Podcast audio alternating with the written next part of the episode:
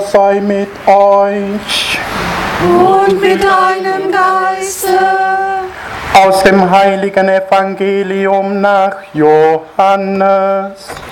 Ehre sei dir, o Herr. In jener Zeit sprach Jesus zu der Menge, ich bin das lebendige Brot, das vom Himmel herabgekommen ist. Wer von diesem Brot isst, wird in Ewigkeit leben. Das Brot, das ich geben werde, ist mein Fleisch für das Leben der Welt. Da stritten sich die Juden und sagten, wie kann er uns sein Fleisch zu essen geben? Jesus sagte zu ihnen, Amen, Amen, ich sage euch, wenn ihr das Fleisch des Menschensohnes nicht esst und sein Blut nicht trinkt, habt ihr das Leben nicht in euch. Wer mein Fleisch isst und mein Blut trinkt, hat das ewige Leben, und ich werde ihn auferwecken am jüngsten Tag. Denn mein Fleisch ist wahrhaft eine Speise und mein Blut ist wahrhaft ein Trank. Wer mein Fleisch isst und mein Blut trinkt, der bleibt in mir und ich bleibe in ihm. Wie mich der lebendige Vater gesandt hat und wie ich durch den Vater lebe, so wird jeder, der mich isst, durch mich leben. Dies ist das Brot, das vom Himmel herabgekommen ist. Es ist nicht wie das Brot, das die Väter gegessen haben. Sie sind gestorben.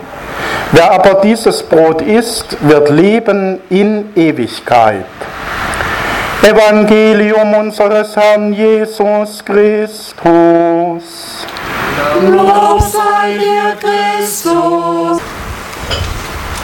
Schwestern und Brüder, liebe Jugendliche, wir feiern heute das Hochfest von Leichnam, das Hochfest vom Leib und vom Blut Jesu Christi. Und wir knüpfen da an verschiedene Begebenheiten im Evangelium an.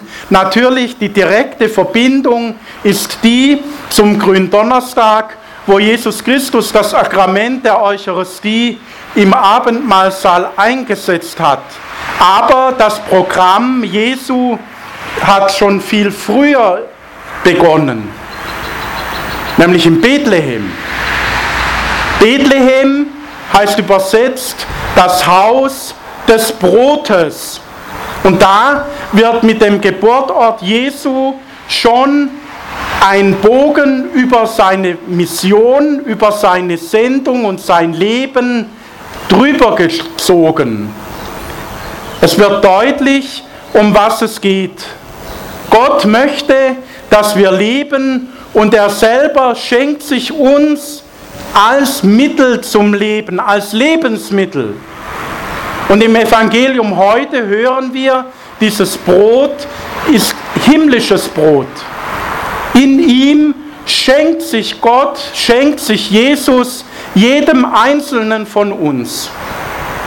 Und indem er sich aus Liebe zu uns Menschen hingibt, wird auch unser Auftrag deutlich, wenn wir diesem Jesus mit unserem Leben nachfolgen wollen. Wenn wir unsere Sendung, die wir in der Taufe und Firmung empfangen haben, wirklich leben wollen. Nämlich, dass wir Lebensmittel, ein gutes Nahrungsmittel für die Menschen werden, die mit uns zu tun bekommen. Und was meine ich da damit? Brot stärkt. So sollen Menschen, die mit uns in Berührung kommen, ihre Stärken entdecken, sollen stark werden für das Leben, sollen ihre Kräfte entdecken, die sie hinführen zum Guten. Brot ernährt uns und gibt uns Kraft. Und so sollen wir Menschen sein, die, wenn wir mit anderen in Berührung kommen, Kraft schenken, ermutigen, Hilfe sind auf dem Weg. Brot gehört für uns in unserem Kulturkreis selbstverständlich dazu. Und so sollen wir als Christen selbstverständlich dazugehören in der Gesellschaft unserer Zeit. Das heißt, wir sollen nicht weltfremd uns zurückziehen hinter die Kirchenmauern. Wir sollen uns nicht einigeln und denken, da draußen ist die böse Welt und wir hier drin sind die Auserwählten, sondern unser Platz ist in der Gesellschaft.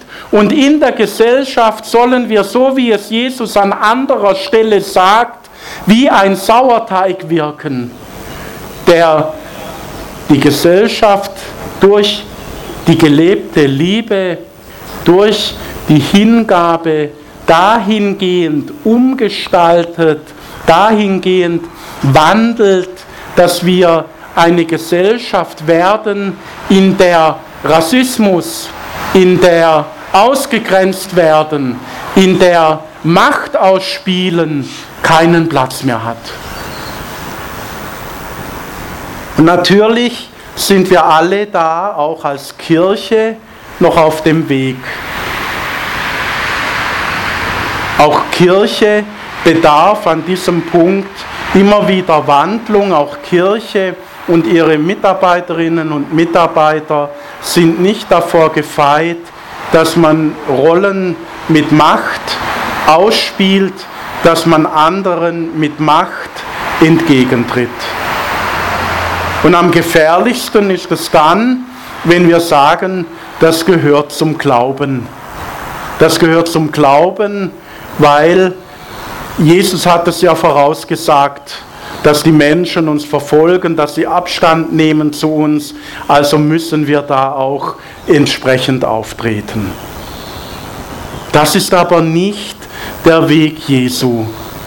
Der Weg Jesu ist der, dass er sich hingibt, dass er seine Liebe verschenkt und dass er selber so Mittel zum Leben wird.